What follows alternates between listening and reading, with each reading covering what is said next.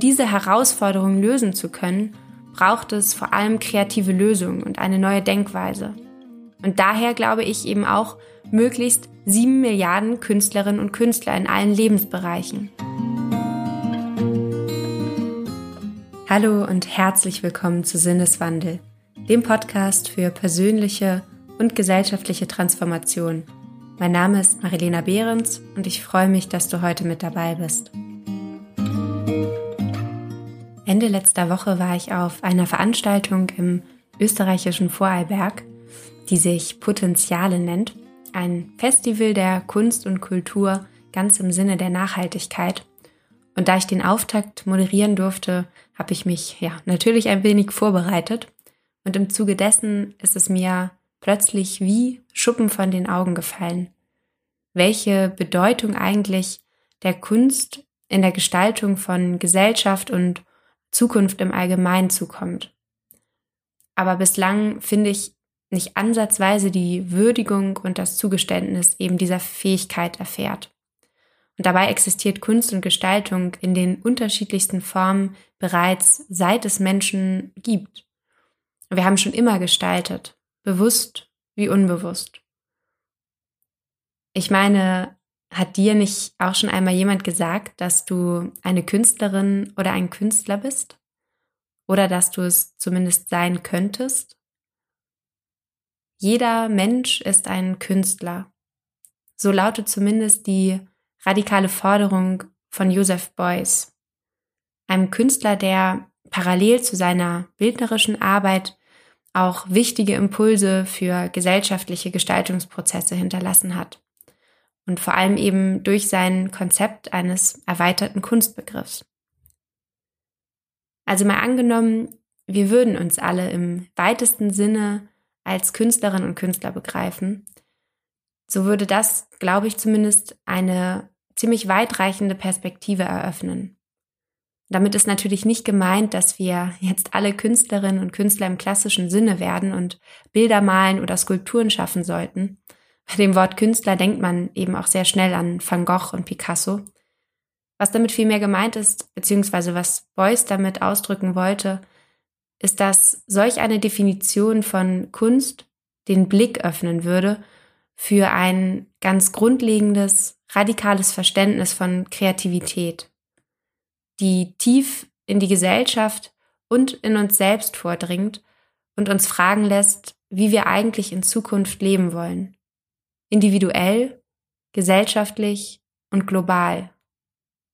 Eben weil wir mitgestalten, weil wir uns als Gestalterinnen und Gestalter betrachten. Und dabei geht es natürlich auch um das Ermutigen jedes einzelnen Menschen, die in uns steckende Kreativität umfassend in unserem eigenen Arbeits- und Lebensbereich anzuwenden. Ganz gleich, ob wir, ob wir Lehrer, Lehrerinnen, Ingenieure oder Bildhauer sind. Kreativität wird viel mehr verstanden als die ureigenste Besonderheit eines jeden Menschen. Und damit ist zugleich jede und jeder von uns in gesellschaftliche Gestaltungsprozesse weit über die Kunst im engeren Sinne hinaus einbezogen. Und es bedeutet vor allem auch, dass wir alle gestalten. Bewusst wie unbewusst. Ob wir nun wollen oder nicht. Mit allem, was wir jetzt heute in der Gegenwart tun, haben wir einen Einfluss auf die Zukunft. Im Kleinen wie im Großen. Und klar ist mittlerweile auch, dass wir inzwischen kaum irgendetwas als Einzelne tun können, das nicht Auswirkungen auf das große Ganze hätte. Und besonders deutlich wird das, finde ich, wenn man sich bewusst macht, welche Auswirkungen unser Konsumverhalten alleine in Deutschland auf große Teile des globalen Südens hat. Oft haben wir zwar im Hinterkopf, dass wenn wir ein T-Shirt bei H&M und Co kaufen, dass dies von Näheren in Bangladesch oder anderen Teilen Asiens in Textilfabriken unter zum Teil prekären und lebensbedrohlichen Bedingungen für einen ja, Hungerlohn angefertigt wurde. Und auch wenn wir es wissen und bewusst den Kauf bei solchen Unternehmen boykottieren, fühlen wir uns dennoch selten mit dafür verantwortlich. Das sollen die da oben dann schon regeln. Wir leben in einer Externalisierungsgesellschaft. Kaum einer will Verantwortung für die entstehenden Kosten übernehmen, die durch unseren Verschwendungs- und Konsumwahn entstehen und unsere Umwelt und vor allem benachteiligte Menschen schädigen.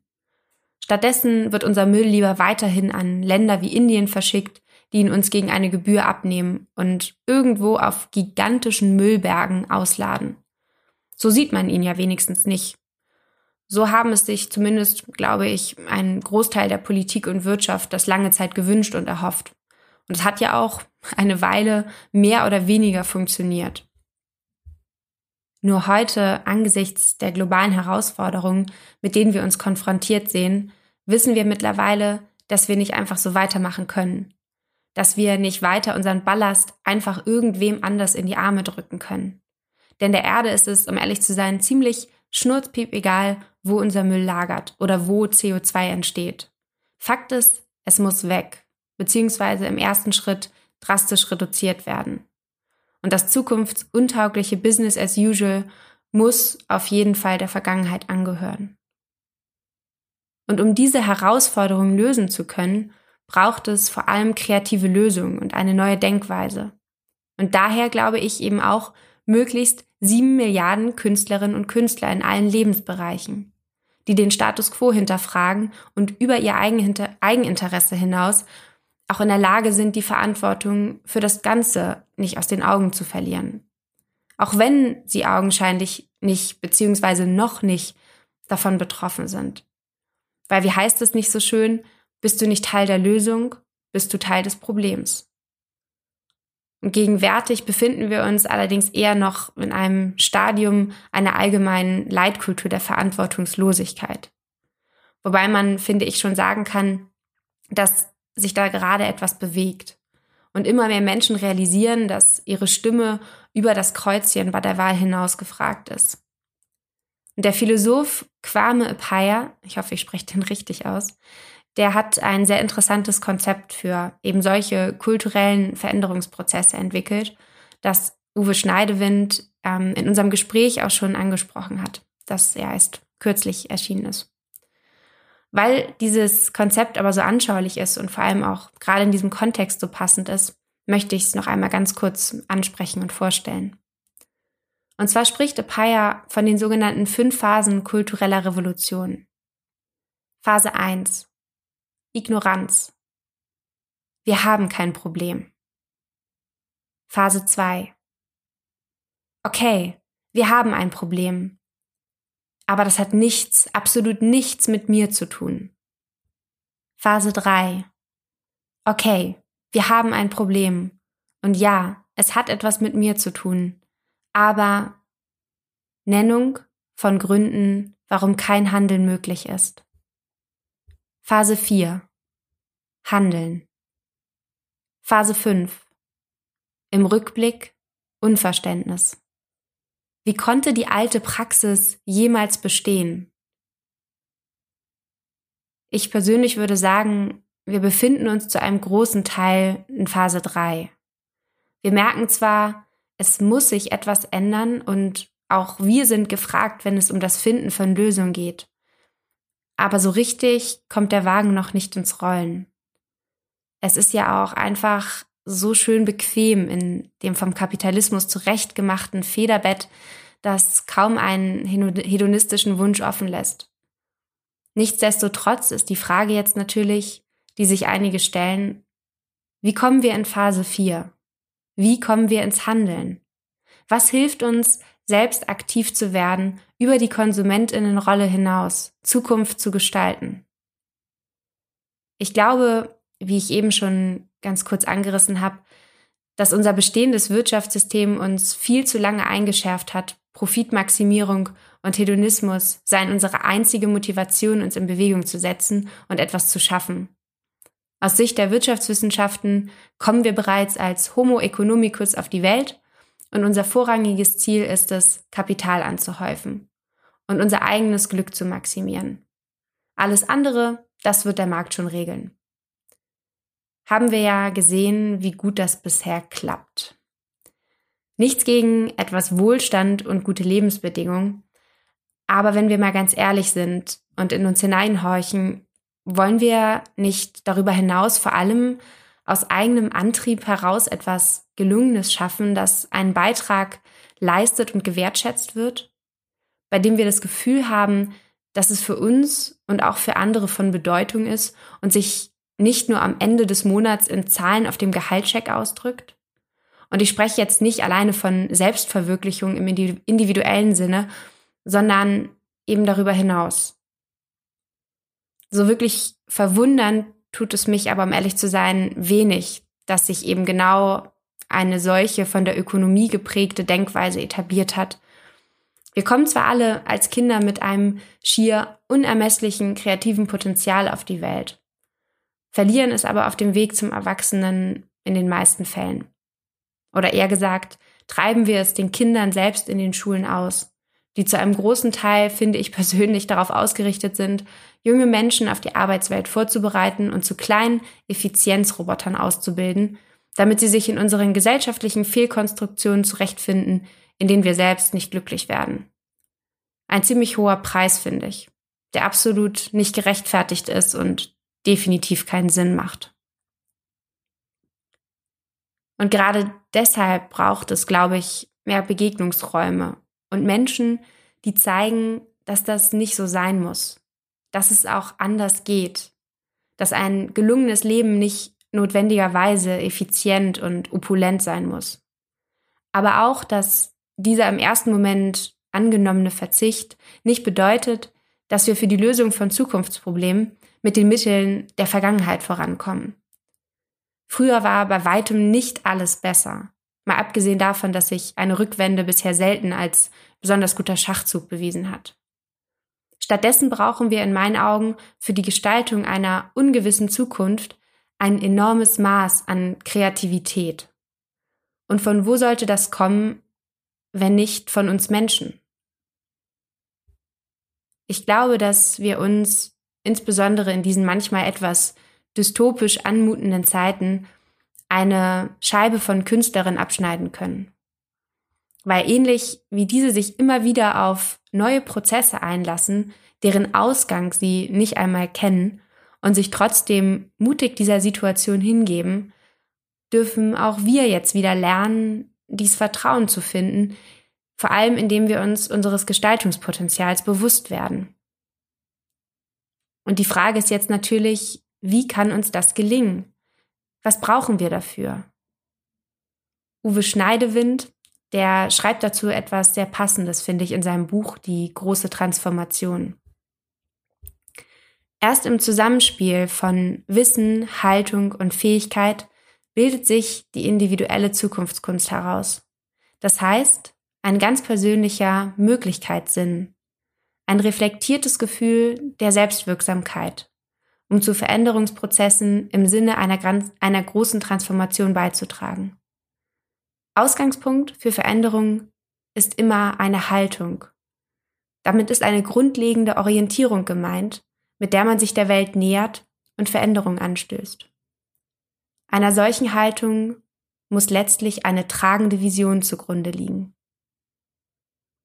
Schneidewind zufolge benötigt die Kunst, eine andere Wirklichkeit zu denken und in Veränderung zu übersetzen, also eine Kombination, eine Trilogie aus Wissen, Haltung und konkreten Fähigkeiten zur Umsetzung. Und die Haltung bildet dabei die Basis, die vor allem von einer Vision getragen wird. Einer Vision, die eine Anziehungskraft auf einen auswirkt, der man sich quasi nicht entziehen kann, der man ebenso wenig widerstehen kann wie zum Beispiel dem Duft eines frisch bezogenen Betts oder noch einer lauwarmen Zimtschnecke. Bevor ich jetzt ins Träumen gerate, muss man da einfach ganz klar sagen, was Vision angeht, da sehe ich eher noch einen Mangel. Wer Vision hat, braucht einen Arzt.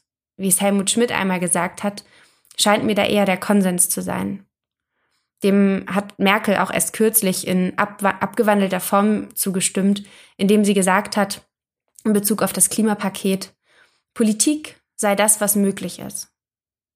Und um ehrlich zu sein, machen mir solche Sätze ein bisschen Bauchschmerzen. weil ich glaube schon, dass es durchaus Platz für utopische oder eben zum Teil unrealistisch anmutende Visionen braucht. Zumindest für alternative Visionen abseits der neoliberalen Träume im Sinne eines schneller, besser, weiter, mehr. Sowohl auf individueller als auch auf gesellschaftlicher Ebene.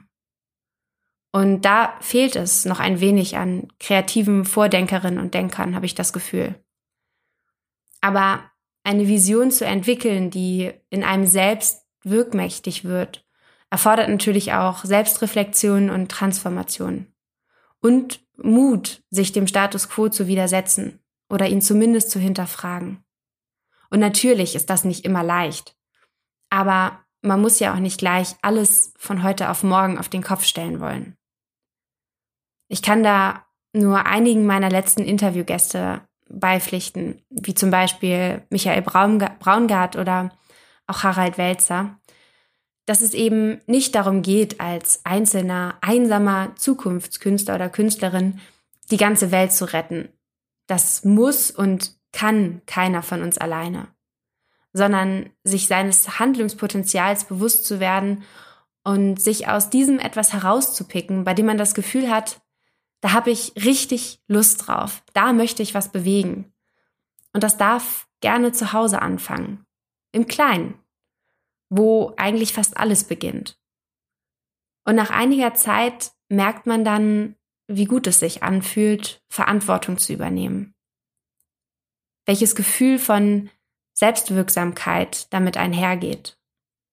Und dass man entgegen aller Erwartungen doch etwas bewegen kann oft viel mehr, als wir uns wagen zu träumen. Ich meine, Greta Thunberg hat auch damit angefangen, sich freitags in Stockholm ganz alleine vors Parlament zu setzen. Und wenn man sich das mal wirklich bildlich vor Augen führt, so ein kleines Mädchen alleine mit einem Plakat in den Händen, dann wirkt das nicht gerade weltbewegend.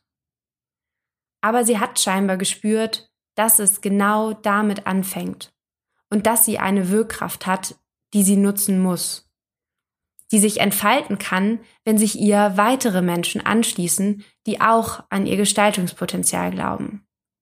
Weil eben, in ihren Worten gesagt, keiner zu klein ist, um einen Unterschied zu machen. Und ich bin mir sicher, dass auch du bereits das tust. Angefangen bei deiner eigenen Familie, deinem Freundeskreis oder deiner Arbeit. Überall können wir einen Unterschied machen. Und gerade deshalb halte ich es für so enorm wichtig, dass wir uns immer wieder unserer Handlungsspielräume bewusst werden und diese nach Möglichkeit nutzen. Einfach, weil wir es können. Ich finde, um ehrlich zu sein, das ist Grund genug. Ich danke dir fürs Zuhören und hoffe, du konntest etwas aus dieser Folge für dich mitnehmen. Wenn sie dir gefallen hat, dann teile sie gerne mit Freunden, Bekannten, Kollegen, allen Menschen, von denen du das Gefühl hast, das würde ihnen gut tun. Und ansonsten freue ich mich sehr, wenn wir uns das nächste Mal wieder hören bei Sinneswandel, dem Podcast für persönliche und gesellschaftliche Transformation. Bis bald.